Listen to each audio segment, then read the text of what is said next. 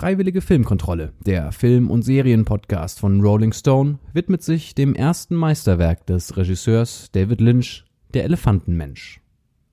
Der Schwarz-Weiß-Kinofilm aus dem Jahr 1980, nominiert für acht Oscars, erscheint zum 40. Jubiläum frisch restauriert in einer 4K-Fassung. Herausgegeben von Studiokanal Home Entertainment, ab dem 2. April in nie gesehener Qualität fürs Heimkino und für kurze Zeit auch auf der Leinwand. Der Elefantenmensch erzählt die wahre Geschichte des Joseph John Merrick, im Film gespielt von John Hurt, der aufgrund seiner körperlichen Missbildungen auf den Jahrmärkten Englands vorgeführt wird. Nach seiner Befreiung versucht der Arzt Frederick Travis, verkörpert von Anthony Hopkins, Merrick in die viktorianische Gesellschaft Londons einzugliedern. David Lynchs Film ist ein bewegendes Plädoyer für Menschlichkeit und die Unantastbarkeit der Würde. Der Elefantenmensch erscheint als DVD, Blu-ray Collectors Edition im Digipack mit Booklet und Artcards sowie im limitierten 4K UHD Steelbook. Die Editionen enthalten zahlreiches, bislang unveröffentlichtes Bonusmaterial, darunter Interviews mit Regisseur Lynch und Hauptdarsteller John Hurt, ein Gespräch mit dem Standfotografen Frank Connor und ein QA mit Filmproduzent Jonathan Sanger. Dazu die Dokumentation Joseph Merrick, der echte Elefantenmensch, sowie ein Künstlergespräch zwischen Lynch und seinem Kollegen, dem Leaving Las Vegas Regisseur Mike Figgis. Die Rolling Stone Redakteure Sassa Niaseri und Arne Wielander über ein Werk, das bis heute nichts an Bedeutung verloren hat.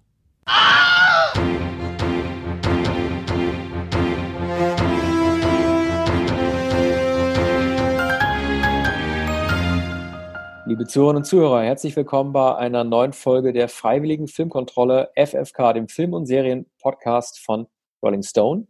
In der heutigen Episode widmen sich Arne, Wielander und ich der Neuauflage von dem Elefantenmenschen.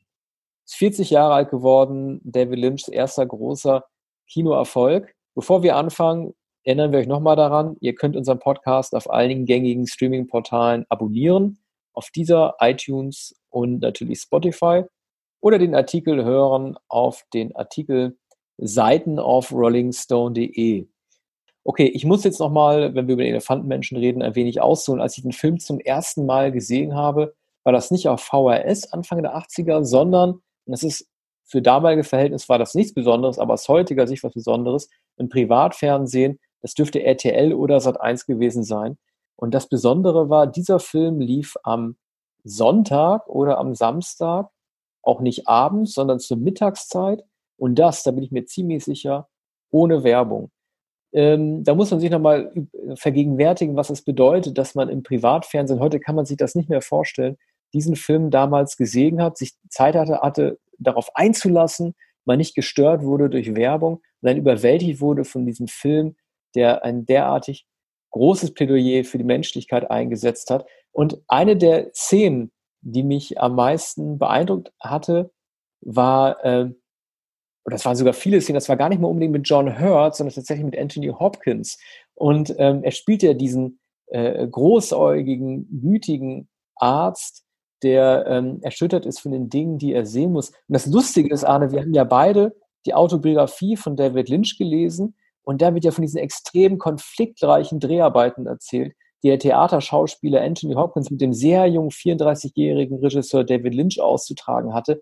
Und die Sache war ja die, dass ähm, er gar nichts mit dem anfangen konnte. Er kannte nur Eraser, er dachte, was will denn dieser junge Typ? Und das Lustige ist ja auch, so sehr wie die beiden sich gestritten haben, beide, aus beiden ist ja sozusagen noch mehr geworden natürlich. Sogar noch aus Anthony Hopkins mit äh, Science of the Lambs Oscar bekommen, elf Jahre später ein Riesenstar geworden.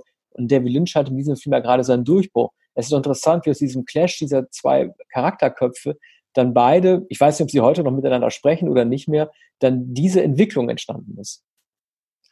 Ja, in den Zusätzen, die jetzt bei dieser wunderbaren, in der wunderbaren neuen Blu-ray und DVD-Edition enthalten sind, gibt es keine ähm, Interviews mit Anthony Hopkins. Es gibt überhaupt keine Äußerung von Hopkins, auch nicht zum 25. Jubiläum des Films.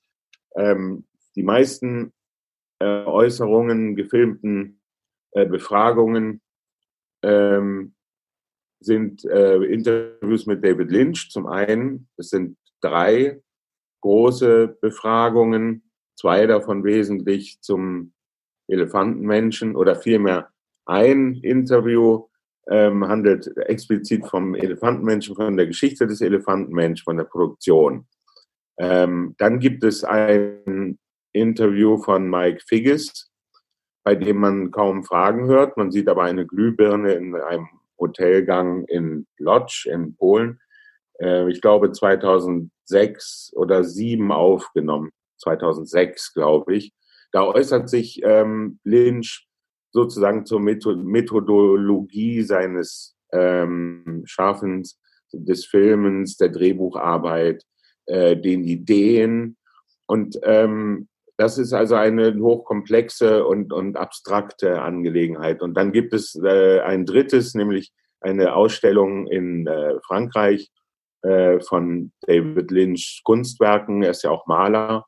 Und dort fand, äh, ich glaube, bei einer äh, Foundation eine große Ausstellung statt und ein Franzose fragt in etwas schütterem Englisch und sehr glühend bewundernd ähm, äh, Lynch nach, nach seinem Werk. Das ist weniger ergiebig. Und ja, aber ich musste so ein bisschen lachen. Entschuldige, ganz kurz. Ähm, ich musste mal so ein bisschen lachen, weil wir haben sogar schon mal ganz kurz ausgetauscht. Dieser Lynch, der mit Mike Figgis redet, das war schon der Inland Empire Lynch. Ne? Hast du ja auch schon gesagt, ja, 2006, glaube, 2006. gedreht hat. Das war schon der, der sehr ins Transzendentale übergegangen ist und ein ganz anderer Lynch als der Lynch, der bei den ersten Videos, die zu, vielleicht zur John Hurt-Ära entstanden sind, vielleicht war das um die Jahrtausendwende spätestens, der da irgendwie gedreht hat. Man kann es bei Lynch immer gut auch an den Haaren erkennen. Ist jetzt ein bisschen nur so, so ein leichter Spin-off oder so ein bisschen, so dass ich weggegangen bin. Aber also viele Männer, die über 70 sind und volle Haare haben, haben oft die prächtigsten Haare. Ich sage nur Roger Waters, Stephen King und er. Es wird immer wuscheliger, Wim Wenders mäßig. Aber entschuldige, ich habe dich unterbrochen. Erzähl bitte weiter. Nun, es gibt äh, außerdem ähm, ein Interview mit ähm, John Hurt. John Hurt hat sich sehr ausführlich eingelassen und Teile dieses Interviews sind verwendet in einer größeren Produktionsgeschichte über die Entstehung des Elefantenmenschen. Das ist der umfassendste, die umfassendste Dokumentation ähm, in, in dieser Edition. Da äußert sich unter anderem, unter anderem Mel Brooks, der Produzent des Films, äh, Finanzier des Films, ähm, dessen Produktionsgesellschaft, man glaubt es nicht, Brooks Film, äh, diesen Film überhaupt ermöglicht hat. Er wollte und, sich ja nicht nennen lassen in den Credits, weil er Angst hatte, dass, äh, weil er als Komiker galt, ähm, sozusagen ja. Film ein schlechten, schlechtes Sprungbrett geben würde. Oder was heißt ein schlechtes Sprungbrett, gar kein Sprungbrett mehr sein würde, weil er Angst hatte, man könnte denken, es könnte vielleicht eine Komödie dann daraus entstehen. Aber ich ja. frage mich die ganze Zeit, wann war David Lynch äh, das letzte Mal oder danach, ne, es war jetzt ein zweiter Film, sein zweiter von zehn Filmen, wann wäre das, wann war er danach jemals so, ähm, klar, sentimental und rührend war er eigentlich immer, aber hier geht es, das merkt man schon in den Dialogen, um das reine Verständnis. Es gibt keine Zwischentöne, keine Untertöne und wie es in dem Booklet auch heißt, keine Täuschungsmanöver. Es waren wirklich sehr eindeutige Ausrichtungen, was von welchen Figuren zu halten ist. Und es gab in dem Kontext eine Sache, die mir besonders aufgefallen ist.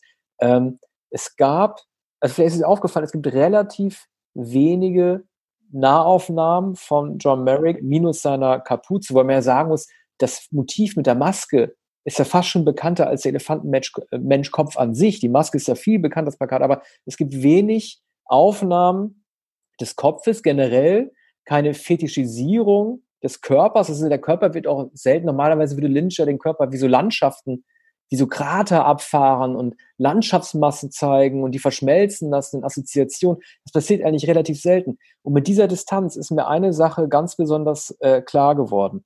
Äh, Gerade weil er den Körper und äh, die Einzelheiten des, äh, die, sagen, die Definition des Gesichts so selten zeigt, aber das in seinem Film danach, in Dune, sehr deutlich gemacht hat, nämlich mit dem Baron Harkonnen, wenn du dich erinnerst. Da gibt es ja eine Szene, in der der Baron Harkonnen gezeigt ja. wird, wie seine Auswüchse und seine Geschwülste am, ja. im, im, im, im Gesicht so, äh, gepflegt werden, wie das, wie das halt betont wird, wie die aufgespitzt werden. Der wird doch gezeigt, für mich ganz klar, äh, auch wenn es jetzt ein bisschen kirchlich klingt oder so ein bisschen geschwollen, die ähm, Hässlichkeit eines Menschen zeigt sich eben nicht im Äußeren, sondern daran, was der Mensch tut. Also Baron Harkonnen ist ja, ist ja der hässliche Mensch und eben nicht der Elefantenmensch. Ja, also der Reihe nach, ähm, nicht jeder wird sich genau an die Geschichte des Joseph Merrick, wie er tatsächlich hieß, John Merrick in dem, in dem Drehbuch und in dem Film. Man weiß auch nicht genau warum. Also Lynch selbst sagt, wie wir später erfahren haben, Joseph Merrick, in Wahrheit Joseph Merrick. So, im viktorianischen London gab es diesen Elefantenmenschen, der etwa um 1870 geboren wurde und der schrecklich deformiert war von Geburt an. Und ähm, mit, mit dem Wachstum ähm, nahmen die Deformationen immer bizarrere Formen an, so dass de, sowohl der Schädel deformiert war als auch der gesamte Körper auch übersät mit ähm, panzerartiger Kruste. Ähm, ein, eine seltsame Asymmetrie des Gesichts, vollkommen verwachsen. Und, die übrigens äh, überhaupt nicht übertrieben worden ist. Ne? Also der echte Elefantenmensch, das kann man auf Fotos ja, sehen, sah genauso aus wie der von David Lynch selber skulpturierte äh, John Merrick, der die Maske selber gemacht. Ne? Es, gibt, es gibt sowohl äh, Zeichnungen als auch das Skelett in, in, in dem Londoner Hospital in dem Merrick gestorben ist. Ich glaube 27 oder 28 Jahre alt. Er konnte natürlich nicht sehr alt werden. Ähm, es gibt auch ein, eine Art Totenmaske, einen Gipsabdruck, äh, der herangezogen wurde von dem äh, englischen Maskenbildner, der schließlich die Maske für John Hurt entworfen hat, äh, die aus, äh, ich glaube, 27 Teilen bestand ähm, die, ähm, für die es sechs Stunden brauchte, um sie äh, äh, zu installieren, also täglich. Eine Maske oder eine ähm, äh, Vermummung, die so schwer war, dass Hurt mit der Maske nicht schlafen konnte. Eine Analogie zu dem tatsächlichen ähm, Joseph Merrick, der, dessen Kopf tatsächlich so groß und so schwer war, dass er Angst haben musste, im Schlaf sich das Genick zu brechen. Er konnte, er musste eigentlich aufrecht oder im Sitzen schlafen, weil ähm, er sich sonst umgebracht hätte, dadurch, dass er sich ähm, flach ins Bett gelegt hätte. Aber also glaubst du, dass sein, dass sein Suizid am Ende des Films, äh, glaubst du, dass der die Reaktion darauf gewesen ist, dass er gewusst haben könnte, äh, eine tödliche Lungenentzündung sich zugezogen zu haben? Ich bin mir da nicht so ganz sicher. Ich weiß nicht, ob es im Film richtig zur Sprache kommt. Ne? Also es wird ja äh, den Ärzten besprochen, dass er sich da, nachdem er halt irgendwie äh, aus der Gesellschaft wieder herausgerissen wird und auf durch die Gegend äh, geführt wird, sich, ähm, sich diese, diese Lungenentzündung zuzieht, der er sich nicht mehr entziehen kann. Aber ich bin mir gar nicht so sicher, ob er eigentlich gewusst hat mit seinem Suizid, dass er äh, das viel, äh, viel elendigere Ende damit hinausgezögert hat. Ja, also er wäre wahrscheinlich erstickt. Er hatte natürlich Atemwegsschwierigkeiten. Ähm, es gibt äh, schockierende Schilderungen des Maskenbildners, ähm, dass ein, ein Zahn äh, seitlich durch die Wange gewachsen war, dass der Kiefer vollkommen ähm, verschoben war auch das Gebiss natürlich, dass er also nur nuscheln konnte, dass er sich kaum artikulieren konnte durch den verwachsenen Mund. Das ist bei John Hurt also in der Maske äh, auch perfekt dargestellt, möglicherweise sogar noch abgemildert, äh, so dass man Hurt verstehen kann. Ich will noch noch mal noch äh, zu dem Verständnis ähm, des Vorgangs äh, sagen, ähm, dass Anthony Hopkins jenen Arzt Travis spielt, der sich äh, des Elefantenmenschen angenommen hat, also des sehr jungen Elefantenmenschen, der etwa 20 Jahre alt war, glaube ich, als er zu dem Hospital kam, wo der ähm, Arzt Travis praktiziert hat. Ähm, der Elefantenmensch Merrick ähm, tingelte über Jahrmärkte, er wurde vorgeführt in Freakshows, er wurde ausgestellt, er war aber nicht vollkommen hilflos. Er, hat, er machte eine Reise nach Belgien und war eine Weile auf dem Kontinent unterwegs, wenn auch, glaube ich, nur ein Jahr. Und, und er hatte auch begriffen, dass er profitieren könnte, ja müsste, dass er Geld verdienen müsste mit den Deformationen und dass er keine andere Möglichkeit hatte. Ob er sich immer so verhüllt hat, wie das hier eindrucksvoll gezeigt wird, mit einem Tuch, in, in das ein ähm, Loch geschnitten ist, so, so dass er, ich glaube, durch ein, ähm, mit einem Auge sehen kann. Und ähm, ob er auch immer so eine Mütze getragen hat, das weiß man nicht. Oder das ist eine der bekanntesten Masken der Filmgeschichte. Also ja. äh, es ist, ähm, also so gemein, wie das jetzt klingt, und ich möchte damit keinen äh, kausalen Zusammenhang herstellen, das ist wahrscheinlich die bekannteste Filmmaske nach Halloween. Auch wenn das eine wirkliche Monster ist und er nicht. Also man sieht diese Maske und wie ich gesagt habe, also das Plakat, also allein schon die Verhüllung zu zeigen, ist viel prägnanter, sogar noch prägnanter, dass äh, die Maske natürlich an, also die, das Make-up natürlich auch, das Gesicht des Elefantenmenschen, aber man weiß eigentlich schon, mit wem man es zu tun hat, wenn man nur diese, diese Maske äh, sieht, aber sie rettet ihn ja auch nicht, weil die Kinder, sie, äh, es gibt ja diese eine Szene der Überfahrt, das ist ja ein Film, der relativ wenig Auto, äh, also der fast nur ähm, Innenaufnahmen hat, der Film. Und er hat ja relativ wenige Szenen, die außen gedreht wurden. Und gibt es in der Liverpool Street Station ja diese äh, berühmt gewordene Szene, in der er von Kindern verfolgt wird und er dann diesen, diesen ganz berühmten Monolog hält, ich bin kein Tier, ich bin ein Mensch die auch wirklich in die Filmgeschichte zurecht eingegangen ist. Ich musste an dieser einen Szene, als es darum geht, wer ihn verfolgt, wer ihn piesackt, äh, diese Menschen, die in ähm, dieser, dieser äh, Arbeiter, der im Heizungskeller arbeitet, der dann letzten Endes die ganzen Schaulustigen ins Zimmer führt und, und ihm das dann äh, gegen Geld dann auch ihn anbietet. Ich musste so ein bisschen an eine ähm, Kritik denken, die ich extrem interessant fand, der ich aber nicht wirklich komplett zustimmen kann. Äh, und zwar, es gibt ja den Graphic Novel Zeichner Alan Moore, der hat unter anderem die Watchmen gemacht.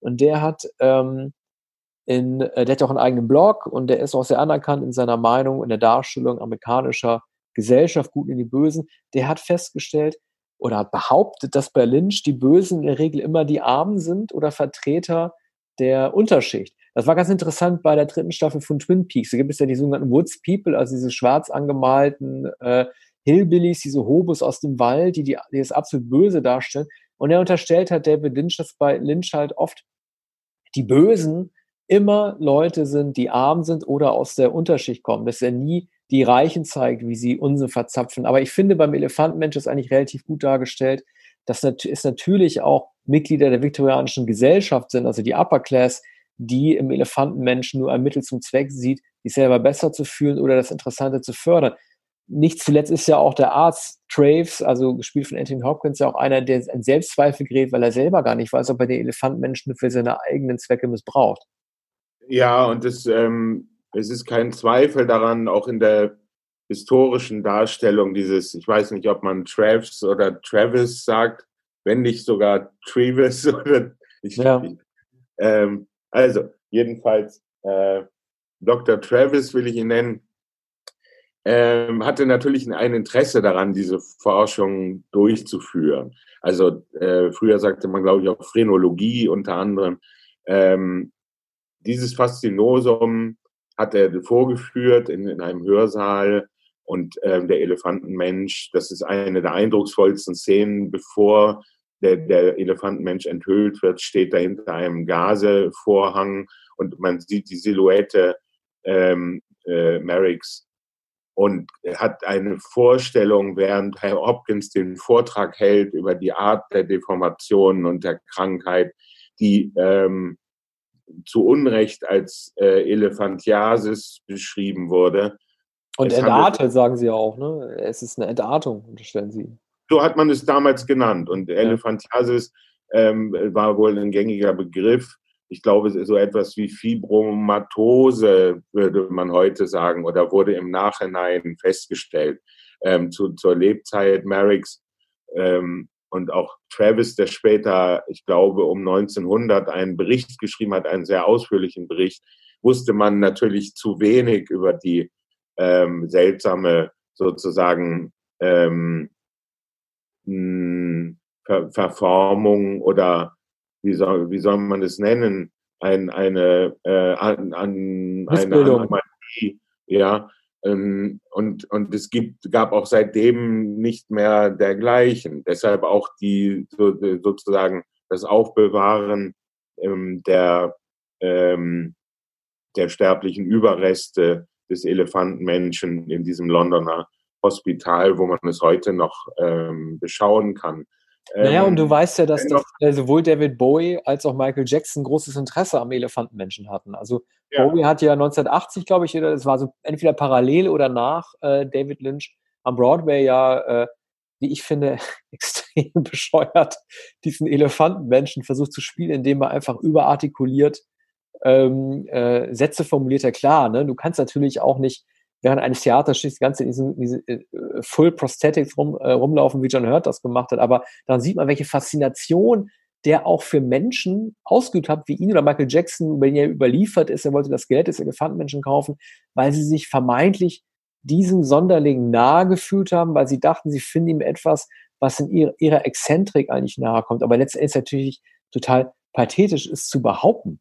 Ne? Ja. Aber ich sage, ich fand es am interessantesten in dieser Szene, als er dem medizinischen, als er den Ärzten vorgeführt wird, was er auch erzählt hat, hinter dem Vorhang und als dieses Licht- und Schattenspiel gibt, damit, was der Elefantenmensch ist und er gezeigt wird, er wird ja, äh, äh es wird ja versucht, ihn zu entmächtigen oder sozusagen ihn zu entwaffnen oder ihn beangst zu nehmen, indem ihm die Unterhose ausgezogen wird. Ne? Es wird die Unter Unterhose ausgezogen, gesagt, die Genitalien sind alle normal und das dient ja auch in dem, der Szene dazu, den Gegner zu entwaffnen. Das macht man ja immer, indem man die Genitalien zeigt. Kann natürlich im Tierreich auch oft bedeuten, halt irgendwie, man zeigt, wie stark man ist. Aber da sollte man sagen, man braucht vor diesen Menschen keine Angst haben. Das fand ich so bezeichnend in der Szene. Ja, also es, es wird gezeigt, dass Anthony Hopkins als äh, Travis äh, oder Treves ein, ähm, ein, ein ordentlicher, skrupulöser, auch empathischer Forscher und Arzt ist, der aber die Gelegenheit auch nutzt. Dennoch, man, man sieht alles, was man von einem solchen Film erwartet. Vielleicht aber auch, weil man vor vielen Jahren den Elefantenmenschen gesehen hat und seitdem sozusagen gesetzt ist, wie so ein Film zu sein hat. Ähm, es ist aber das viktorianische Drama in der Weise, ähm, wie, man, wie man Oliver Twist äh, kennt. So, darauf geht es eigentlich zurück. Es ist, es ist viel Dickens, es ist diese Atmosphäre. Lynch ähm, fand 1979, als er nach London ging zu den Dreharbeiten, ähm, noch viele dieser viktorianischen Städten, also ein viktorianisches Krankenhaus, äh, das verlassen war und in dem er noch ähm, Inventar sah. Es flogen Tauben herum, die Fenster waren eingeschlagen, aber er sah diese Gänge, er stand in diesen Räumen, er sah die Hallen und die Vestibüle und die Gauben und, und, und plötzlich begriff er, das ist der Schauplatz, das ist das London, das er zeigen will.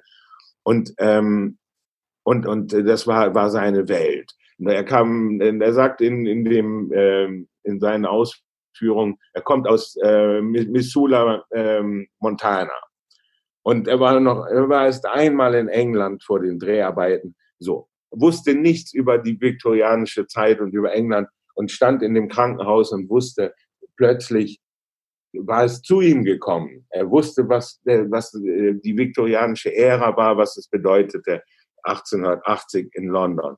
Und er behauptet auch, und das ist aber wahrscheinlich eine Lynchsche Übertreibung, dass schon ein Jahr später all die Plätze, die er noch gefunden hatte, die Brücke und die, die, die diese Schauplätze nicht mehr da waren, alles abgerissen waren. Das, also das letzte Dokument dieser Zeit ist. Das hat er sich gesichert ja. Elefantenmensch, ja. Also so, und er hat es aber natürlich imaginiert mit dem ewigen Nebel, den man mit dem mit Jack the Ripper verbindet, übrigens auch mit vielen Filmen über Scotland Yard und natürlich mit Sherlock Holmes. Apropos und, Jack the Ripper, apropos Jack the Ripper, das habe ich auch im Booklet gelesen, sehr informativen Booklet. Ähm, das war nicht der Text von Kim Newman von Empire, sondern der, dessen Namen mir jetzt leider nicht einfällt, das war ein Redakteur von Time Out, der geschrieben hat, dass ähm, der Elefantenmensch ja zur gleichen Zeit gelebt hat wie Jack the Ripper, aber der Elefantenmensch, was ja eigentlich selbstverständlich sein sollte, aber sie haben es da nochmal erklärt, John Merrick gehörte zu keiner Zeit zum verdächtigen Kreis der, ähm, derjenigen, die die Prostituierten umgebracht haben. Das wäre ganz interessant. Also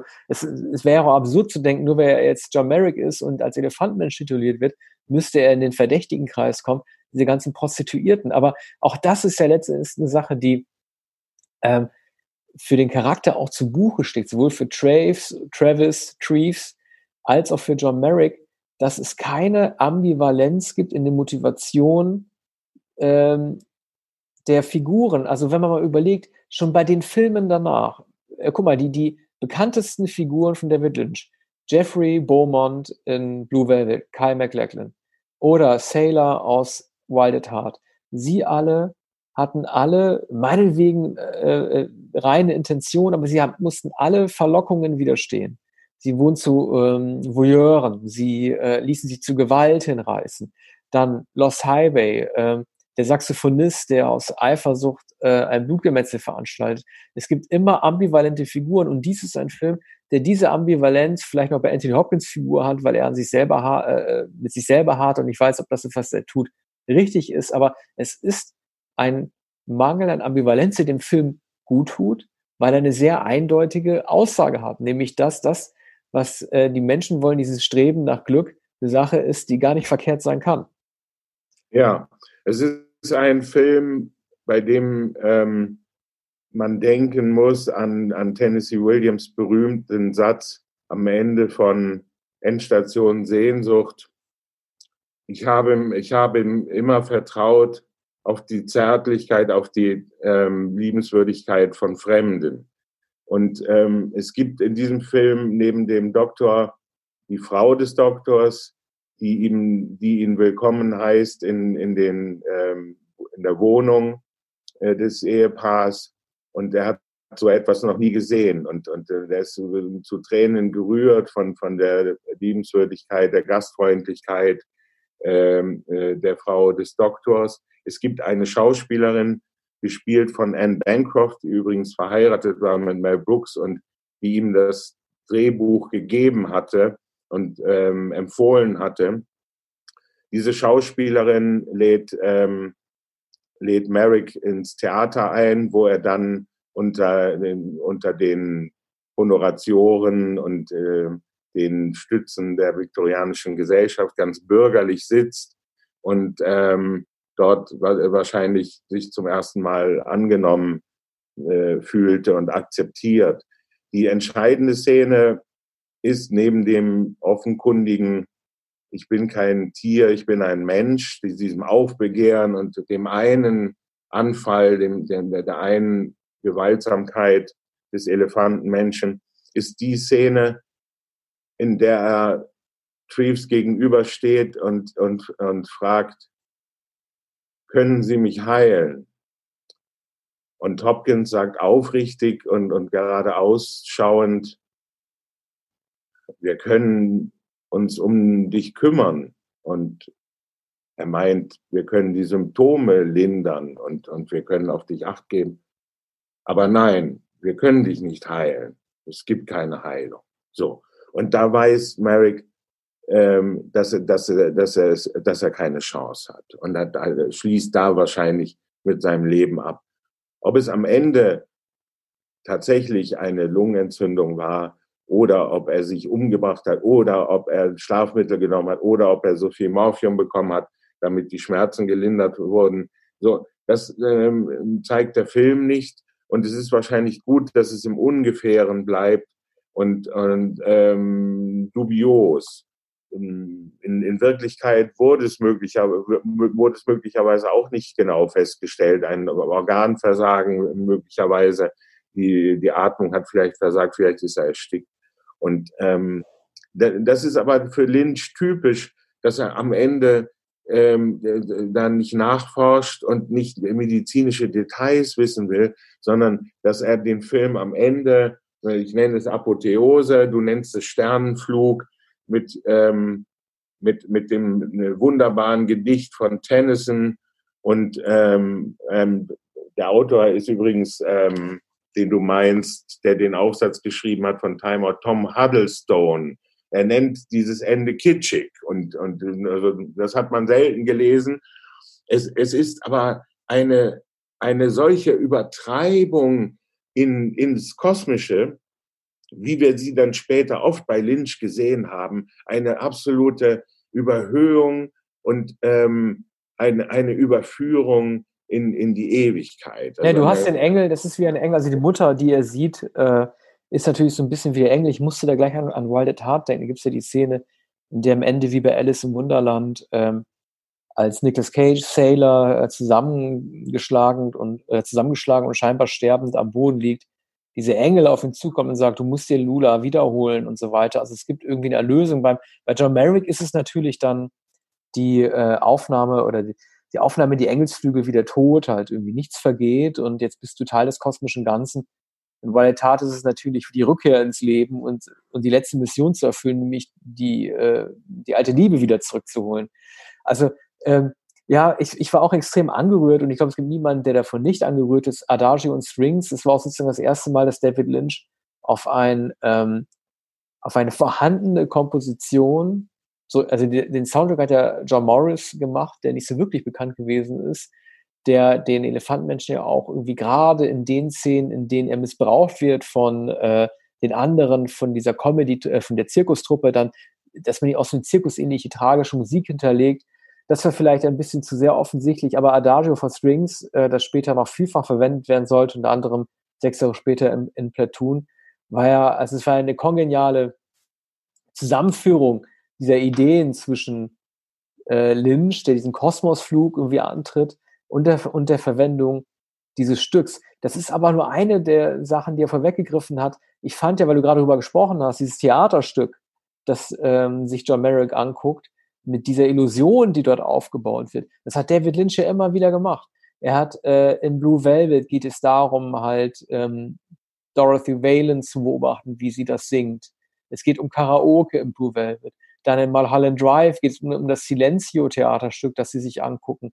Bei Twin Peaks Staffel 3 geht es darum, dass man am Ende jeder Folge auf der Bühne eine Band sieht. Und das Interessante ist dabei nochmal weniger vielleicht das, was man auf der Bühne sieht, sondern die Reaktion des Publikums. Also Lynch ist vor allen Dingen daran interessiert zu sehen, was äh, das, was man sieht, in den Rezipienten auslöst, anstatt die Magie des Dargestellten eigentlich zu beobachten. Und das fand ich schon sehr, also war echt die Groundwork, die er gemacht hat für seine eigene Arbeit zu zeigen, halt irgendwie, dass die Magie einer fantastischen Darstellung viel wichtiger ist zu beachten in dem, was es aussieht, als das, was wirklich auf der Bühne stattfindet.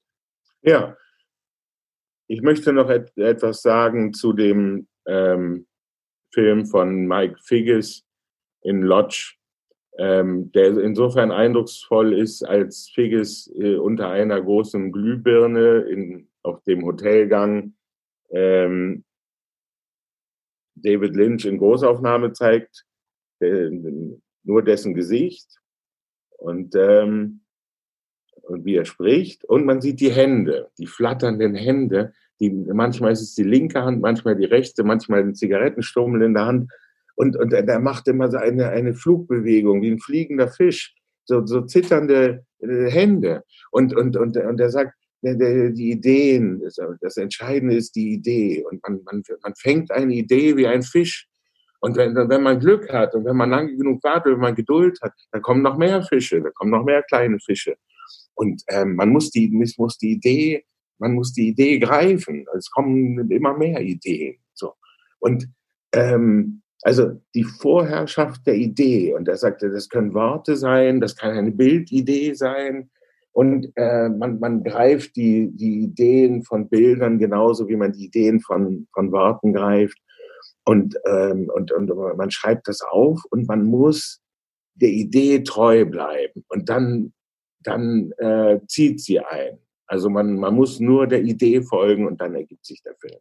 Und ähm, dieser Film fotografiert von einem großen englischen Kameramann äh, Freddie Francis, ähm, der ist von einer bestechenden Schönheit in der Schwarz-Weiß-Fotografie. Es wurde kein Filmmaterial verwendet, kein Farbfilmmaterial, das dann äh, in Schwarz-Weiß äh, gesetzt wurde, also das dann sozusagen aus, ausgebleicht wurde, ähm, ausgeblichen wurde, nein, ausgebleicht wurde, sondern ähm, tatsächlich äh, Schwarz-Weiß.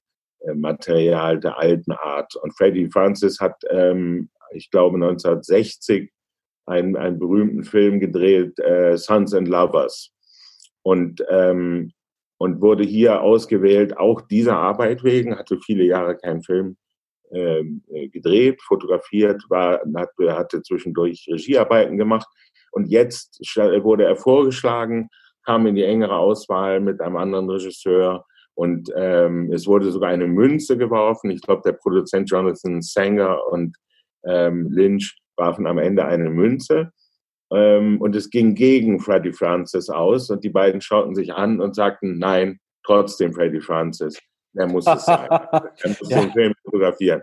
Aber war, war, er denn bekannt für, für Schwarz-Weiß-Filme? Äh, ja. Freddie Francis? War mindestens okay. für Sons and Lovers und für, für einige Filme in den 60er Jahren, bis es dann nahezu keine Schwarz-Weiß-Filme mehr gab, weshalb er vielleicht auch für einige Jahre aufgehört hatte, Filme zu drehen, bis er dann 1979 ähm, ausgesucht wurde für diesen Film, den er freilich unbedingt drehen wollte.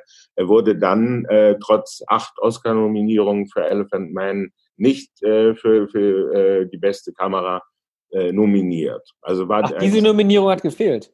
Er wurde nicht nominiert. Er wurde nicht einmal nominiert. Und, und äh, das ist unfassbar. Und ähm, Hörter sagt, äh, naja, so, niemand konnte es verstehen und äh, natürlich zweifelten alle vollkommen am Verstand der Jury, was ja oft so der Fall, der Fall ist. Aber Francis hat sich dann gar nicht mehr dran erinnert. Er glaubte auch, dass er den Oscar bekommen müsste für diese Arbeit und hat es dann aber vergessen. Und man sieht dann sogar noch Francis, ich glaube im Jahr 2000, nachdem er noch das äh, Straight Story äh, für Lynch gedreht hatte, war also über 80 Jahre alt, sieht man, äh, man sieht ihn selbst in einem Interview und er lacht und sagt, naja, er hat, hat äh, das erwartet und dann hat es aber vergessen, so war es immer. Ja, wobei Straight Story ist ja ein Film, der die Körperlandschaften sehr, sehr, im Gegensatz zu ähm, Elephant Man, sehr, sehr genau abfährt. Also Richard Farnsworth, der damals ja auch schon über 80 gewesen sein dürfte, der in The Straight Story die Hauptrolle gespielt hat, wird ja anatomisch extrem präzise gezeigt, das Alter und, und die Beschwerden, die ihm da aufgebürdet werden. Ich fand es interessant, weil wir über Oscar-Nominierung gesprochen haben. Es hat ja in dem Booklet äh, der Neuauflage auch äh, Kim Newman von Empire auch sehr deutlich beschrieben, dass im Grunde genommen John Hurt ja die viel beeindruckendere Darstellungs, äh, die, äh, Darstellung als ähm, Robert De Niro und Raging Bull gezeigt hat, den Oscar bekommen hat als bester Hauptdarsteller in jenem Jahr, weil John Hurt eben nur auf, überwiegend auf Stimme und extrem wenig Mimik vertrauen konnte, weil, um dem Elefantenmenschen gerecht zu werden, er ja auch extrem limitiert gewesen ist durch die Gespülste im Gesicht und körperlichen Ausdruck. Nun hat David Lynch, also David Lynch kann sich ja eigentlich nicht beschweren. Es war sein zweiter Film, wo sofort für eine Regie Oscar nominiert mit gerade mal 34 Jahren. Ich erinnere daran, der jüngste Oscar-Preisträger in der Regie äh, waren sowohl Damien Chazelle für La La Land als auch Coppola für den Paten. Also wenn er den bekommen hätte, leider hat Lynch ihn danach bis heute nicht bekommen, bis auf so einen popeligen Ehren-Oscar, dann wäre es wahrscheinlich früh gewesen. Aber er hatte ein extrem schweres Oscar-Jahr. Also er musste sich messen mit dem besten, für viele Leute besten Film, fand ich nicht. Ich fand den Elephant Man besser, aber die Jury hat gesagt, der best, beste Film wäre vielleicht Raging Bull gewesen, wenn es nicht Ordinary People ge gewesen hätte von Robert Redford, der stattdessen mit dem besten Film ausgezeichnet worden war. Es war ein extrem hart umkämpftes Jahr, das Oscar-Jahr 80. Und ich glaube auch, dass Lynch das ein bisschen aus der Bahn zunächst geworfen hat für einige Jahre. Also er war ja für Return of the Jedi, dem dritten Star Wars-Film, im Gespräch, aber er konnte irgendwie mit dem Big Hollywood System sich nicht wirklich auseinandersetzen, wusste nicht, wie er sich da einbringen konnte, wurde also fallen lassen wie eine heiße Kartoffel, so wie übrigens David Cronenberg auch für Return of the Jedi, um dann mit Dune zu versuchen, nochmal zurückzukommen, um da was zu reißen. Ich glaube, er musste das auch machen, um, um zu zeigen, dass er nicht der Independent-Filmemacher, der nur Schwarz-Weiß-Filme drehen würde, äh, ist. Ne? Also Elephant Man war nicht sein erster Schwarz-Weiß-Film, sondern sein zweiter Schwarz-Weiß-Film. Eraserhead war ja auch schon Schwarz-Weiß. Ja, und Eraserhead war der Film, der vom Publikum gar nicht bemerkt worden war, war einige Jahre vorher.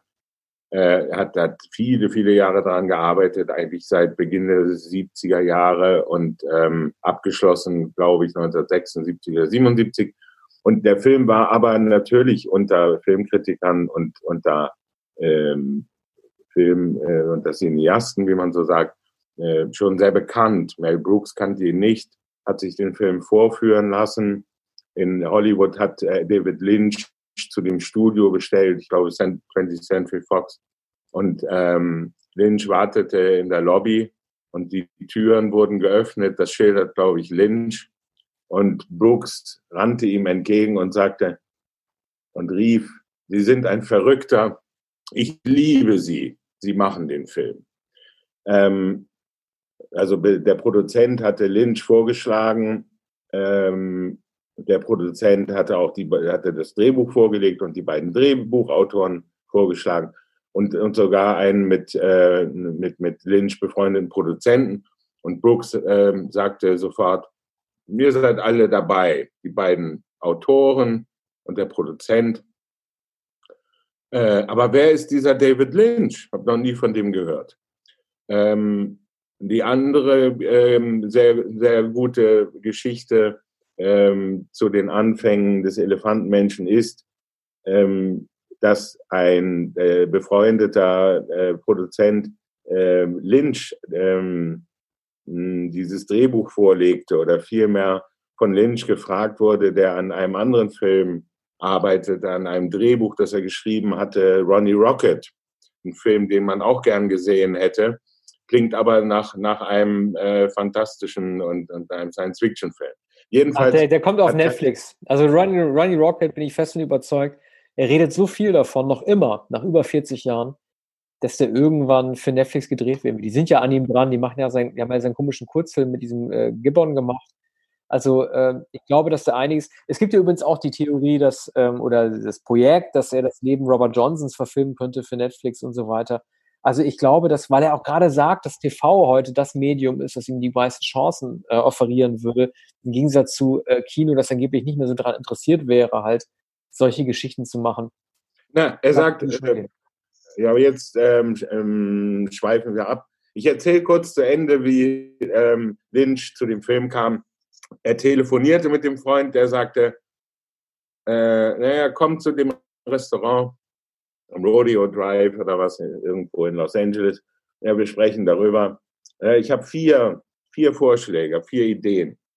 Und Lynch fuhr hin und, ähm, und der Freund, ich glaube, es war Jonathan Sanger oder einer der, der Executive Producers, später äh, legte ihm den Elefantenmenschen vor, ähm, die Idee und das Drehbuch des Elefantenmenschen. Und Lynch sagte sofort, ich will das machen. Ich mache, ich mache das. Er war sofort fasziniert. Und wie Lynch sagt, er hat die anderen Ideen gar nicht gehört. Keine einzige, keinen einzigen Vorschlag von den anderen. Nun aber. Ähm, Vielleicht war Spaceballs darunter.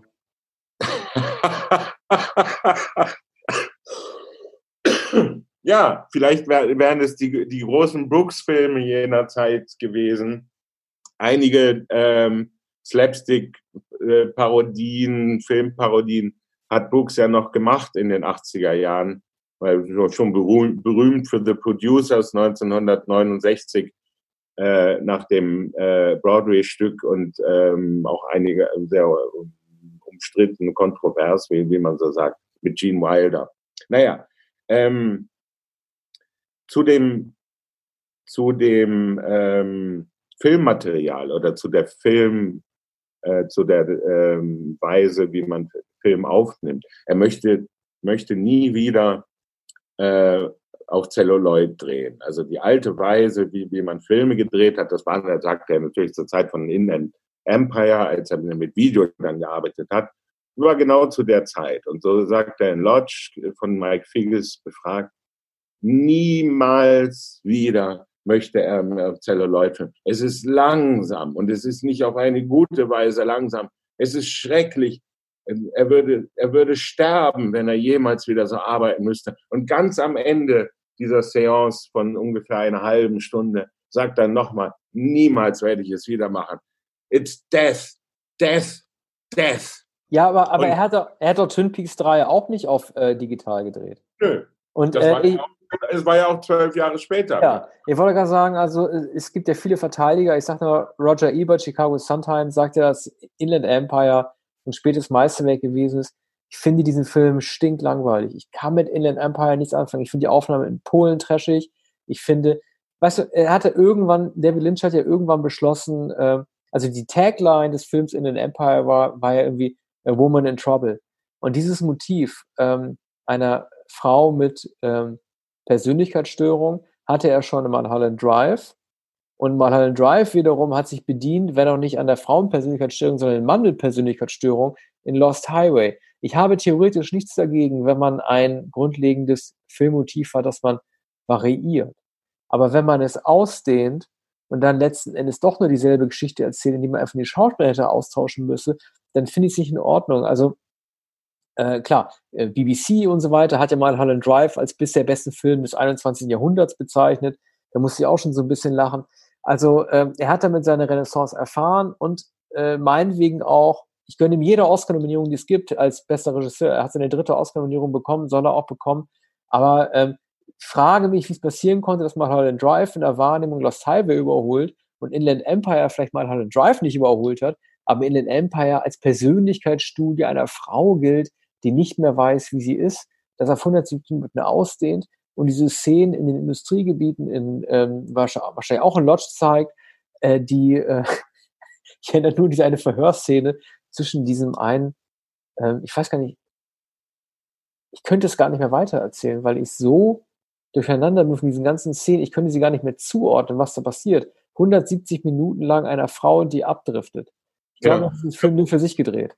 Ja, man kann Inland Empire nicht erzählen, so wie man Twin Peaks nicht erzählen kann. Und ähm, er könnte es auch nicht, weil, äh, weil, das, weil das natürlich Träume sind und, und ähm, Surrealismus, seine eigene Welt. Er erzählt auch noch einmal, was er oft schon gesagt hat, wie er in ähm, Philadelphia wohnte und im Atelier eines Malers arbeitete. Ähm, ich glaube, es war da sogar im, im Garten und es, es kam ein Wind auf und er stand ähm, vor, vor einer äh, Malerei und ähm, eine Malerei, ähm, an der er wahrscheinlich so dick etwas aufgetragen hat, vielleicht auch Büschelchen und, und, und er verwendet ja viele organische Materialien äh, für, für seine äh, Bilder. So, und, ähm, und der Wind bewegte etwas auf, auf der Leinwand und in dem Moment dachte er, das ist es. So, be bewegte Gemälde. Und, und vorher hatte er gar nicht an Film gedacht. Und das äh, sei seine Initiation gewesen äh, fürs Filmemachen. Und zwar Mitte, Ende der 60er Jahre. Und dann hat er sich ähm, bei einer Filmhochschule beworben, also bei der berühmten UCLA, ähm, äh, bei dem UCLA-Studiengang in Los Angeles und hat dann ein Stipendium bekommen, ein Sonderstipendium sozusagen, wurde dann eingeladen und hat jahrelang dann in einer äh, in einem riesigen ähm, verlassenen, ich glaube, Fabrikgelände oder Krankenhaus äh, gearbeitet oder vielmehr in den Nebengebäuden. Ja, das, war, das war sehr hart für ihn. Ähm, ich weiß nicht, ob ich alle Regisseure noch zusammenkriege von der UCLA, mit der zusammengearbeitet hat, aber es dürften einige der New Hollywood-Köpfe gewesen sein. Bogdanovich oder Coppola. Und alle die haben vor ihm Erfolge gefeiert. Und er selber hielt sich sehr lange mit Eraserhead auf. Also ich erinnere gerne an ähm, den Hauptdarsteller des Films, jetzt komme ich auf seinen Namen nicht, das war der, den er auch in Dune besetzt hat und natürlich auch in, in Lost Highway nochmal. David Nance. David Nance hat ja die Hauptrolle gemacht in Eraserhead und David Nance hat ja die Anekdote erzählt, äh, wie du auch schon von erwähnt hast, es gab so viele Probleme wegen der Dreharbeiten, so viele Delays, dass es, dass es sich am liebsten an die Szene ändert, wo er im Jahr 1975 gefilmt wurde, wie er eine Tür aufmacht und im Jahr 1977 gefilmt wurde, wie die Tür dann schließt. Also es gab so viele Probleme bei den Dreharbeiten, die mussten so oft ausgesetzt werden. Und es ist doch bewundernswert, wie jemand wie David Lynch an diesem einen Film so festgehalten hat. Der ein Kritikererfolg wurde, kein Publikumserfolg. Alle seine Kollegen wurden dann berühmt in dieser Zwischenzeit. Aber wie du gesagt hast, ist einer, der, in, der sich nach Vision entschieden hat und darauf gewartet hat, einen Input zu bekommen. Dass er einfach äh, versucht hat zu schnuppern, was in der Luft liegt und wie er das aufnehmen kann. Na, er ist den Fischen gefolgt. Er, ist, er hat einen Fisch gefangen, die Idee für Eraserhead, und äh, hat äh, darauf gewartet, dass noch mehr Fische kommen. Und, und die kamen ja dann auch, aber die kamen langsam. Und, und er, er schildert einmal, wie er einmal nach jahrelanger Arbeit während ein Regen pittoresk losbrach über Los Angeles in diesem Gebäude stand und sich vorstellte, wie er manche äh, solcher Momente in seinem Leben hatte, äh, dass er dieses Gebäude nie mehr verlässt und dass draußen keine Menschen mehr sind. Also eine postapokalyptische Landschaft. dass niemand mehr da ist, nur noch dieser Regen und dass er auch nie hinausgehen muss. Er dachte auch in, in, in seinen in jungen Jahren als Student einmal, als er ähm, ähm, angekommen war, ich glaube in Boston zum Studium, ähm, da hatte er ein Radio und einen Sessel und er, er hat diese, dieses, diese kleine Wohnung nie mehr verlassen. Er ist wochenlang da geblieben und brauchte eigentlich nichts. Er hatte Konservenbüchsen, er hatte das Radio, er hatte seine Fantasie, er hatte den Sessel. Er ist nie zu der Universität gegangen ähm, und traute sich auch nicht mehr hinauszugehen. Ne? Aber dann, er hat. Wenn du sagst, äh, zu dem Lodge-Film von Mike Figgis, ein, äh, sei transzendental, ja, ähm, sein Kino handelt von transzendentalen Erfahrungen und, ähm, und, und äh, sein, seine künstlerische Welt. Mel Brooks sagte sofort, das ist ein Künstler. Er hat sofort gesehen, ähm, er hat es mit einem Künstler zu tun und ähm, mit, mit einem, der, die, der das Transzendentale sucht. Und er hat es dann ja ähm, recht bald gefunden, aber auf verschlungenen Faden. Und er wird auch deshalb ja so bewundert, weil er äh, bei jedem Film seine äh, Vision ähm, durchgesetzt hat. Manchmal möglicherweise etwas korrumpiert oder jedenfalls ähm, beeinträchtigt und auch zerstört, wie bei Dune, der Wüstenplanet. Ich sage nur Alan, Alan Smithy. Da war ja nicht ja, mehr David Lynch, sondern Alan Smithy. Das Aber, ist die Bezeichnung. Ja, äh, ich werde diesen Film immer verteidigen. Das wäre natürlich ein ähm, klassisches Thema für die Best of 1984er Folge, die, die wir irgendwann noch bringen werden. Also ich würde Dune immer äh, verteidigen, aus verschiedenen Gründen, die ich dann irgendwann nochmal darlegen würde. Aber fand Dune, ich fand es mhm. nicht, nicht, interessant bei, äh, beim Elefantenmenschen. Ich glaube, das war, wenn ich es richtig im Kopf nachverfolge, der letzte Film, den er gedreht hat, wo er kein eindeutiges alter Ego hatte. Er hat ja irgendwie immer versucht, sich selber einzubauen in den Protagonisten. Also Kyle MacLachlan, der ihn ja lange begleiten würde, ab Dune, Blue Velvet, Twin Peaks, der Film, Twin Peaks, die Serie, gilt ja immer so, also wohl optisch verwandtes, als auch irgendwie wesensartig verwandtes alter Ego von ihm. Er hat dann später Bill Pullman in Lost Highway äh, eingesetzt. Ähm, das war das Interessante am Elefantenmenschen, dass äh, man in keiner der Figuren, also weder im Arzt äh, Frederick Trace, Trees, noch im John Merrick, Lynch irgendwie wiedergefunden hat. Ja, weil er noch nicht so weit war. Also das war natürlich, es war kein, kein konventioneller Studiofilm, unterstützt war vom großen Studio, aber eben von Brooks Film gedreht mit einem Budget von vier oder fünf Millionen Dollar, glaube ich, was auch damals nicht so erheblich war, aber doch ähm, schon ein großer Film. Er war 34 Jahre alt, war also nicht ganz jung, aber fast unerfahrener Regisseur und jedenfalls bei einer solchen Produktion. Und es gibt, ähm, da du eingangs gesprochen hast von den Streitigkeiten, den Disputen mit, mit Anthony Hopkins, es gibt in all diesen Äußerungen von, vom Produzenten äh, Jonathan Sanger, von John Hurt, ähm, Einlassung von Mel Brooks und, und anderen, überhaupt keinen Hinweis darauf, sondern es sagt Mel, Mel Brooks, ein so umgänglicher, liebenswürdiger, ähm, verlässlicher Mann, so intelligent und humorvoll und eloquent, sagt er gar nicht, aber der Lynch ist von enormer Eloquenz, ein, ein fantastischer Erzähler, der alles erzählen kann, der auch gar keine Fragen braucht und ähm, der also auch sich nicht unterbrechen lässt und, und der in einem Erzählfluss spricht. Ähm, auch John Hurt berichtet ähm, sehr wenig von den Dreharbeiten und von Schwierigkeiten außerhalb, also jenseits der, der Maske. Und, ähm, und er erzählt auch von einem freundlichen und umgänglichen, ähm, ja, Average Joe aus Amerika, ne? der äh, natürlich ungewöhnlich gescheit und ungewöhnlich jung äh, war. Aber Anführer der, der Pfadfinder. Entschuldigung? Der Anführer der Pfadfinder war er. Also Gruppenleiter bei den Pfadfindern. Ja, ja, ja, ja, genau. Man, man, man sieht das übrigens in den, in den Dokumentationen, in den Making-of sozusagen, der, der Begleitung der Dreharbeiten von Twin Peaks 3.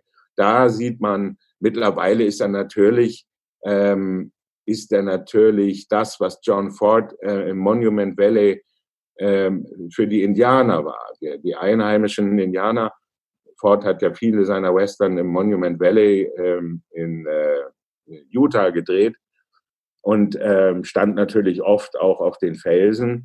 Und die Indianer ist natürlich eine etwas kindliche Vorstellung, aber sie haben ihn äh, sozusagen als Gottheit oder als Anführer wahrgenommen, haben, haben ihn bewundert. Da kommt der Mann mit der Kamera, der, der mit Lastwagen und der bringt 100 oder 150 Leute und, und äh, dreht diese Filme. Ob Sie die Filme gesehen haben, weiß man nicht. John Ford Point im Monument Valley. Ne? Gibt es heute, dass irgendwie Monument Valley irgendwie diesen Aussichtspunkt, den, der nur ihm ge gewidmet wurde, weil er die perfekte Kameraeinstellung, dass du all diese Buddies, wie man die nennt, diese ganzen Monument Valley Erhebungen halt irgendwie richtig abfilmen kannst.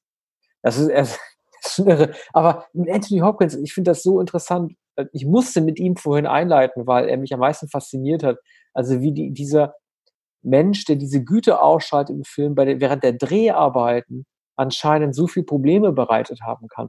Das ist so interessant, weil das ist diese Rolle, also er, er wirkt ja wie ein Messias, wie ein Jesus in diesem Film. Diese, diese Tränen, die dann seine Augen hinabfließen. Äh, das ist also im Grunde genommen, man muss aber mal ganz ehrlich sagen, also Anne Bancroft hat ja ein ziemlich hohes Billing bekommen. Ich glaube, sie wird als Dritte gleich genannt, obwohl sie ja eher ein Gast auf, also taucht, glaube ich, zweimal auf im Film. Natürlich über Mel Brooks vermittelt, aber da muss ich mal ganz klar sagen, also äh, im Background war ein größerer Star als Hopkins und äh, selbst John Hurt äh, hatte vorher eine Oscar-Nominierung in Midnight Express bekommen von Alan Parker, das war 78 oder den Oscar erhalten, ich weiß nicht genau, aber mindestens nominiert. Und er war äh, der ähm, bemitleidenswerte Astronaut in Alien, äh, den der Chestbuster aus der Brust ausgebrochen ist. Also John Hurt war nach Anne Bancroft ganz klar äh, die Nummer zwei und den Schauspieler Anthony Hopkins war ein Theatermime, meinetwegen in England bekannt, aber das war kein amerikanischer Star. Und wie da ja. die Streiterei mit Lynch entstanden sein konnte, nur weil er Eraserhead nicht ausstehen konnte wegen dessen, keine Ahnung, abstrakter Symbolik, das war schon echt richtig, richtig harter Tobak zu lesen. Starker Tobak. Man sagt harter Tabak, starker Tobak. Ja, starker Tobak. Ja. Ähm, in der, in der Rückschau wird natürlich gesagt, und zwar von den Amerikanern, glaube ich, von Brooks und, und von Jonathan Sanger, ja, die, diese großen britischen Schauspieler, diese, diese berühmten, und so, das sagen Amerikaner natürlich immer. Und, ähm, und, ja, die und, lieben die Engländer, die Afrikaner. Ja, jedenfalls Schauspieler, das sind immer ja. die größeren Schauspieler, ne? Lawrence Olivia. Wollte ich gerade sagen. Ja, der, also der Waliser Richard Burton zu, zu, zu aller, genau, der, der äh, Waliser war und äh, da eigentlich nicht zählt. Aber natürlich Peter O'Toole und ähm, ein, eine lange Reihe, äh, David Niven, der Schotte war, ähm, aber die Theaterschauspieler, also die, die große Tradition. Und, ähm, aber er spielt ja auch wie im Theater, entschuldige, als er äh, diesen Heizungsmechaniker im Keller unten stellt. Das war die einzige Szene, die mir wie Theater vorkam da erhebt Anthony Hopkins seine Faust und erhebt sie so nach rechts oben, dass du weißt, das ist eine Symbolik, er wird nicht zuschlagen. Ja. Also diese Szene, als er da in diesen Raum einbricht und sagt, was haben Sie getan? Und der Mechaniker ja. äh, sagt, ich habe gar nichts ja. gemacht. Ne? Was, wovon reden Sie da? Und dann schüttelt er ihn und dann wirft er zurückgeworfen und die Tolle fliegt ins Gesicht und er hebt die rechte Faust. Das ist im Grunde genommen wie so eine Shakespeare-Bühne. Ja, also natürlich ist Herr Hopkins ein, ein, ein Virtuose und, und ein, ähm, ein filigranen Schauspieler, der, der da ganz genau wusste, was er ähm, zu machen hatte. Übrigens ähm, in den 70er Jahren eine interessante Geschichte. Er hat in dem Film Der Doktor und das liebe Vieh gespielt, nicht in der Fernsehserie, sondern in dem Film. Und er hat in einem, in einem fan fantastischen Abenteuerfilm, Entführungskreuzfahrtschiff-Film von ähm, äh, jetzt fällt mir der Regisseur nicht, äh, nicht ein, ähm, mit Richard Harris und David Hemmings, Juggernaut, äh, 18 Stunden bis zur Ewigkeit 1974, eine kleinere Rolle als Inspektor gespielt, wie er übrigens häufig als Inspektor und als Arzt eingesetzt wurde. Nun, in der Rückschau jedenfalls äh, sagt Jonathan Sanger von ihm, glaube ich, na, vielleicht sogar der allerbeste Schauspieler der denn Anthony Hopkins der größte äh, Schauspieler überhaupt. Nur in demselben Film ist als Anstaltsleiter ähm, oder als Leiter des Hospitals der damals schon würdige alte John Gielgud. Und John Gielgud wiederum äh, war wohl äh, interessant übrigens äh, die Äußerung von John Hurt, der äh, 1967 66 in dem britischen Film äh, Man for All Seasons gespielt hat, eine größere Rolle als ganz junger Mann und der also schon viel Erfahrung hatte, sehr viele Filme in den 70er Jahren gedreht hat und wie du sagst, ja also schon Renommee hatte. Der aber sagt, er war ein Awe of John Gielgud. Und, und, ähm, und Gielgud war auch distanziert. Also am Anfang sagt Hört, ähm, naja, so großartig und souverän, wie man ihn sich vorgestellt hat. Ja, aber dann merkt man, er war schon distanziert, er war schon distanziert und, und, und äh, war nicht leicht anzusprechen. Und Hört sagt, ja, es ist nicht, äh, es ist nicht, äh, nicht schön, wenn man eine so große Ehrfurcht vor jemandem hat. Und später hat er ja. selbst gehört von anderen Schauspielern, dass sie vor ihm, John Hurt, den Mann, der aber, den Sandmenschen gespielt hat und der dann auch nur in 1984 ähm, nach mhm. George Orwell, dem letzten Film von Richard Burton war, dass das andere vor ihm solche Ehrfurcht hat. Das Lustige ist ja, man würde heute ähm, diese Art von Ehrfurcht immer vor, sozusagen von Method Acting immer sprechen, halt irgendwie. Ne? Der Mann, mit dem man zu tun hat, äh, der Schauspielkollege, von dem man viel Respekt am Set hat, äh, stays in character, er will irgendwie nicht angesprochen werden, die De Niro-Nummer und so weiter. Und das ist ja das Lustige, aber es gibt diese Briten wie, wie John Gilgood, die einfach halt irgendwie solche Respektpersonen waren, dass sie während und vor und nach den Dreharbeiten und als sie ans Set schon gekommen sind, diese Aura ausgestrahlt haben. Das bedeutet ja nicht, dass sie halt irgendwie, wie John Gilgood in dem Film halt irgendwie Krankenhausleiter einfach nur spielen wollen, eine Autorität, sondern halt einfach generell, generell halt irgendwie so Menschen waren, vor denen man halt irgendwie, irgendwie einfach Angst hatte also das, das ist halt im Grunde genommen auch eine total interessante Sache und wie über das, Kranken, über das Krankenhauspersonal generell, ne? Also es ist ja auch eine interessante Aussage, die in dieser viktorianischen Gesellschaft, halt von David Lynch auch getroffen wird, dass viele der positiven Figuren dieses Films generell eigentlich das Krankenhauspersonal sind. Dass es halt nicht nur darum geht, dass nur die, ähm, die heilbar Kranken dort irgendwie behandelt werden, sondern auch die unheilbar Kranken. Dass es eine gewisse Art von Humanität geht halt. Ne? Also die Krankenschwestern und auch der Leiter des Krankenhauses, gespielt von John Gilgood, stellen sich ja als die Besten heraus. Und das alles wohlgemerkt in einem Zwei-Stunden-Rahmen. Wir reden ja oft über Filmlängen und äh, wie Filme über die Jahrzehnte mal länger werden oder länger werden durften. Das war ein Film von 124 Minuten, der kompakt alle Stationen von Aufstieg, Fall, Fall, Aufstieg des Elefantenmenschen und äh, Frederick Traves ja perfekt dargestellt hat. Alles in 124 Minuten. Ja, also das ist natürlich ein kurzes Leben, das dargestellt wird und es gibt verhältnismäßig wenige Stationen oder es gibt wenig gelebtes Leben, wenig Aktionen. Aber es ist trotzdem alles drin. Also es gibt irgendwie, äh, alle Emotionen sind dargestellt, alle, alle Freude, alle Hoffnung und jeder Downfall ist irgendwie mit drin. Ja, also es ist, es ist kein Ideenfilm, aber es ist ein, ein Gesichtsfilm, ein, ein, ein Kammerspiel, ein, ein ähm, ähm, interessant die Anekdote, die, ähm, glaube ich, auch John Hurt erzählt, ähm, wie, von, von der Zeit vor den Oscar-Nominierungen. Er spricht auch von den Kampagnen, von denen er da hörte, die damals, die es auch damals natürlich schon gab. Er, er, er sagt, er finde nicht, dass es überhaupt Kampagnen geben solle für Filme. Filme müssen durch, durch sich selbst überzeugen. Nun, jedenfalls, ähm, sagte in, in der Manier des alten Studioleiters Jack Warner, ein, ein, ähm, ein Produzent der Filmfirma, wahrscheinlich ein, ein Marketingmann. Naja, also der Film läuft ja ziemlich gut. Man macht eine Menge Umsatz und wird jetzt für den Oscar nominiert und hat sich herumgesprochen. Natürlich wusste die Verleihfirma zunächst nichts mit ihm anzufangen. Da sagt er, wissen Sie, das ist schwierig mit, mit solchen Monsterfilmen. Monsterfilme sind einfach immer schwer zu bewerten. ne? Frankensteins Braut. Ja, ah, aber du, ohne Scheiß, guck mal, wann wurde der letzte Oscar-Film mit dem besten Oscar ausgezeichnet? Das war The Artist, dieser schlimme äh, Stummfilm in Schwarz-Weiß 2011.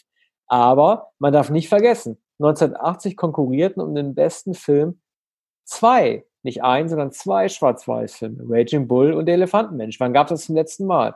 Im Jahr 1980, als, es, als man gar nicht mehr darüber diskutieren musste, welche Stellung der Farbfilm hat, ist ja lächerlich, den gibt es ja schon seit 80, seit 60 Jahren zu der Zeit. Aber da waren neben Redfords Ordinary People zwei Schwarz-Weiß-Filme in der Gunst um den besten Film. Ich glaube, der letzte beste Film, der ausgezeichnet wurde mit dem Schwarz-Weiß, also nein, andersrum. Der letzte Schwarz-Weiß-Film, der mit dem besten Oscar für bester Film ausgezeichnet wurde, war Schindlers Liste. Vor ja. dem Artist. Ja. Genau, nee, sorry. Ja. Also Schindlers Liste, ja. Artist. Ja. Aber ähm, in dem Jahr 1980, wenn sich die Leute bei der Kampagne aufgeregt haben, darüber, dass Schwarz-Weiß-Film äh, ins Rennen gegangen ist, äh, Chancen haben könnte, dann war natürlich Scorsese mit Raging Bull natürlich auch viel chancenreicher, auch wenn es nicht der, auch wenn es nicht der bessere Film gewesen ist. Ja, also das ist natürlich der viel spektakulärere Film, hm, der auch also mit, mit großer Ästhetik und Genauigkeit ähm, gedreht ist. Hm, ich glaube, Chapman war der Kameramann, oder? Das weiß ich gar nicht. Chapman hat, hat den, diesen Film gemacht. Äh, einer der vier, fünf großen äh, Kameraleute von, äh, von Scorsese. Aber ähm, es, es war sehr, und natürlich die, die äh, Boxszenen, die Aufnahmen der Boxkämpfe, äh, der fliegende Schweiß und so weiter, die Zeitlupenaufnahmen so. Jeder nahm an, dass Raging Bull gewinnen würde. Ähm, es bleibt ein, ein Mysterium, dass am Ende Ordinary People gewonnen hat. Wahrscheinlich auch, weil Redford für seine großen Arbeiten auch als Schauspieler, auch als Produzent in den 70ern etwa ähm, die Unbestechlichen 1976 von ihm produziert, die Arbeiten mit Sidney Pollack ausgezeichnet werden sollte und dass, dass, dass so, der, der Übergang Redfords zum, zum Regisseur gewürdigt werden sollte mit diesem außerordentlich stillen, ähm, ganz ruhigen Familiendrama. Übrigens ein Film, von dem man sagen könnte, wurde in Schwarz-Weiß gedreht und später in Farbe umgehoben, wurde später koloriert. Das ist ein ganz äh, äh, äh, Sepia-Farbe, obwohl in Farbe hat man den Eindruck, es ist alles ausgeblichen und, und, und alles Lebendige ist gewichen aus dieser äh, aus den Menschen dieser Familie. Aber wann gab es denn danach noch, wann gab es danach denn noch Familienfilme, die so spektakulär abgeräumt haben? Also du hattest irgendwie noch Zeit der Zärtlichkeit meinetwegen. Und ja. äh, streng genommen, das aber auch durch die blutige Pointe aufgewertete American Beauty 2000. Aber ähm, das Genre Familiendrama ist eigentlich im Grunde genommen kein Genre mehr, das bei den Oscars eine große Chance hätte. Es ist einfach nicht mehr aufregend genug. Das ist auch erstaunlich. Ja, es gibt diese Filme nicht mehr, weil wahrscheinlich die amerikanische Familie spätestens mit American Beauty heißt ja, äh, da ist das amerikanische schon drin, ähm, auch vom englischen Regisseur Sam Mendes. Diese Art von Drama, von Seelendrama ist aufgebraucht. American Beauty war eigentlich das letzte Drama von Tennessee Williams in eine andere Zeit versetzt. Und ähm, die, ähm, die Art der, sagen wir, der, Seelenerkundung, ähm, die Ordinary People unternimmt, war damals noch nicht so geläufig. Kramer gegen äh, Kramer war so ein Film, ähm, auch sehr erfolgreich, 1978, zwei Jahre vorher äh, oder 79. Ähm, und und das, das war ein Genre auch durch die aufkommenden äh, Familienserien im amerikanischen Fernsehen, die natürlich schon eine lange Tradition hatten, aber die Serie Family war eine, eine sehr ähm, realistische Serie der 70er Jahre, ich glaube 1975 oder 76 von Richard L. Brooks, glaube ich, erfunden. Ähm, Mike Nichols hat ähm, solche Filme gedreht. Aber es, es würde heute kein Publikum mehr, da es ja alle Serien ähm, bei, bei, ähm, im, im Streaming gibt und bei, bei den großen Anbietern, also nicht nur im Fernsehen, sondern es werden hunderte von Serien gedreht und darunter sind natürlich so viele Sitcoms, sind aber auch so, so Dramenserien sind auch äh, Familienserien. Man muss gar nicht Modern Family bemühen. Ja, du hast recht, weil der Punkt ist der, eine, ähm, um eine Familie, um ein Familiendrama glaubhaft darzustellen, braucht es so viel Zeit wie eine Ehe. Ehen sind sehr lang. Also ist das Langformat, sprich ähm, die Serie im Stream, da, dafür inzwischen viel geeigneter. Völlig richtig. Das ist ja, du müsstest ja im Grunde genommen Kramer versus Kramer, du müsstest innerhalb von 120 Minuten irgendwie darstellen oder per Rückblenden. Gut, bei Marriage Story ist auch 120 Minuten lang auf Netflix, ist es auch sehr gut gelungen, aber eigentlich ist ja das Langformat tatsächlich, äh, ist völlig richtig, das viel geeignetere Format, um alle Brüche, alle feinen Risse, die zu großen Rissen sich ausarten, besser darzustellen. Ja, du sagst ähm, äh, Marriage Story ähm, zu Recht. Die äh, auch Maya Roberts äh, Stories ist ein Familiendrama und ähm, in traditioneller Form. Beide Filme sind ähm, bei äh, Netflix veröffentlicht worden, sind gar nicht im, in, äh, ins Kino gekommen. Sind auch beide vom selben Regisseur. Ja. Ja, mal sehen, ob der, äh, David Lynch irgendwann noch mal zu dem Drama. Gut, ich meine, Lost Highway war letztendlich ja auch ein Familiendrama, wenn man streng genommen nimmt. Äh, über den werden wir schon auch noch mal sprechen, wenn wir irgendwann in 15 Jahren auf das Jahr 1997 äh, zu sprechen kommen werden. Aber ich würde sagen, äh, wir haben es äh, für heute geschafft in unserer Folge. Ähm, dies war der Elephant Man, der jetzt noch aufgelegt wurde. 40 Jahre ist dieser Film inzwischen schon. Man merkt es ihm nicht an. Er ist immer noch so zeitlos gültig wie damals. Ähm, ich würde sagen, in der nächsten Folge widmen wir uns einem Lieblingsthema, nämlich äh, wir sind unseren Zuhörern noch eine Fortsetzung schuldig.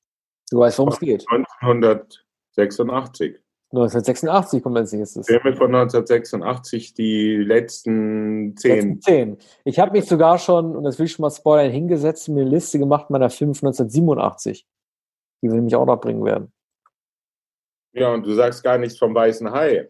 Der Weiße ja, Hai. Den Weißen Hai, den bringen wir natürlich. Das Jubiläum, 45. Ja. Jubiläum mittlerweile und es erscheint ähm, die große Hai-Box Bruce springt aufs Boot. In Stahl, in Stahl glaube ich, oder in Blech. In der Blech ja, genau. Ja, man nennt das immer Steelbook. Wir machen auf jeden Fall den, äh, den weißen Hai, der jetzt, man kann es, also 45 Jahre. Also es gibt immer dieses, dieses beliebte Spiel, ähm, 45 Jahre nochmal in die andere Richtung zurückzugehen. Wenn man von 1975, wo schon geile Filme gedreht wurden, nochmal 45 Jahre zurückgeht, dann landet man beim Jahr 1930, wo äh, es noch nicht so viele geile Filme gab von 1975. Aber das zeigt mal irgendwie, äh, wie viele Jahrzehnte es schon gegeben hat, in denen tolle Filme produziert wurden. Das war jetzt eine steile Hypothese von mir. Enemy war vielleicht 1930. Ja, ich wollte gerade sagen, ich wusste, dass du jetzt wieder einlenken würdest.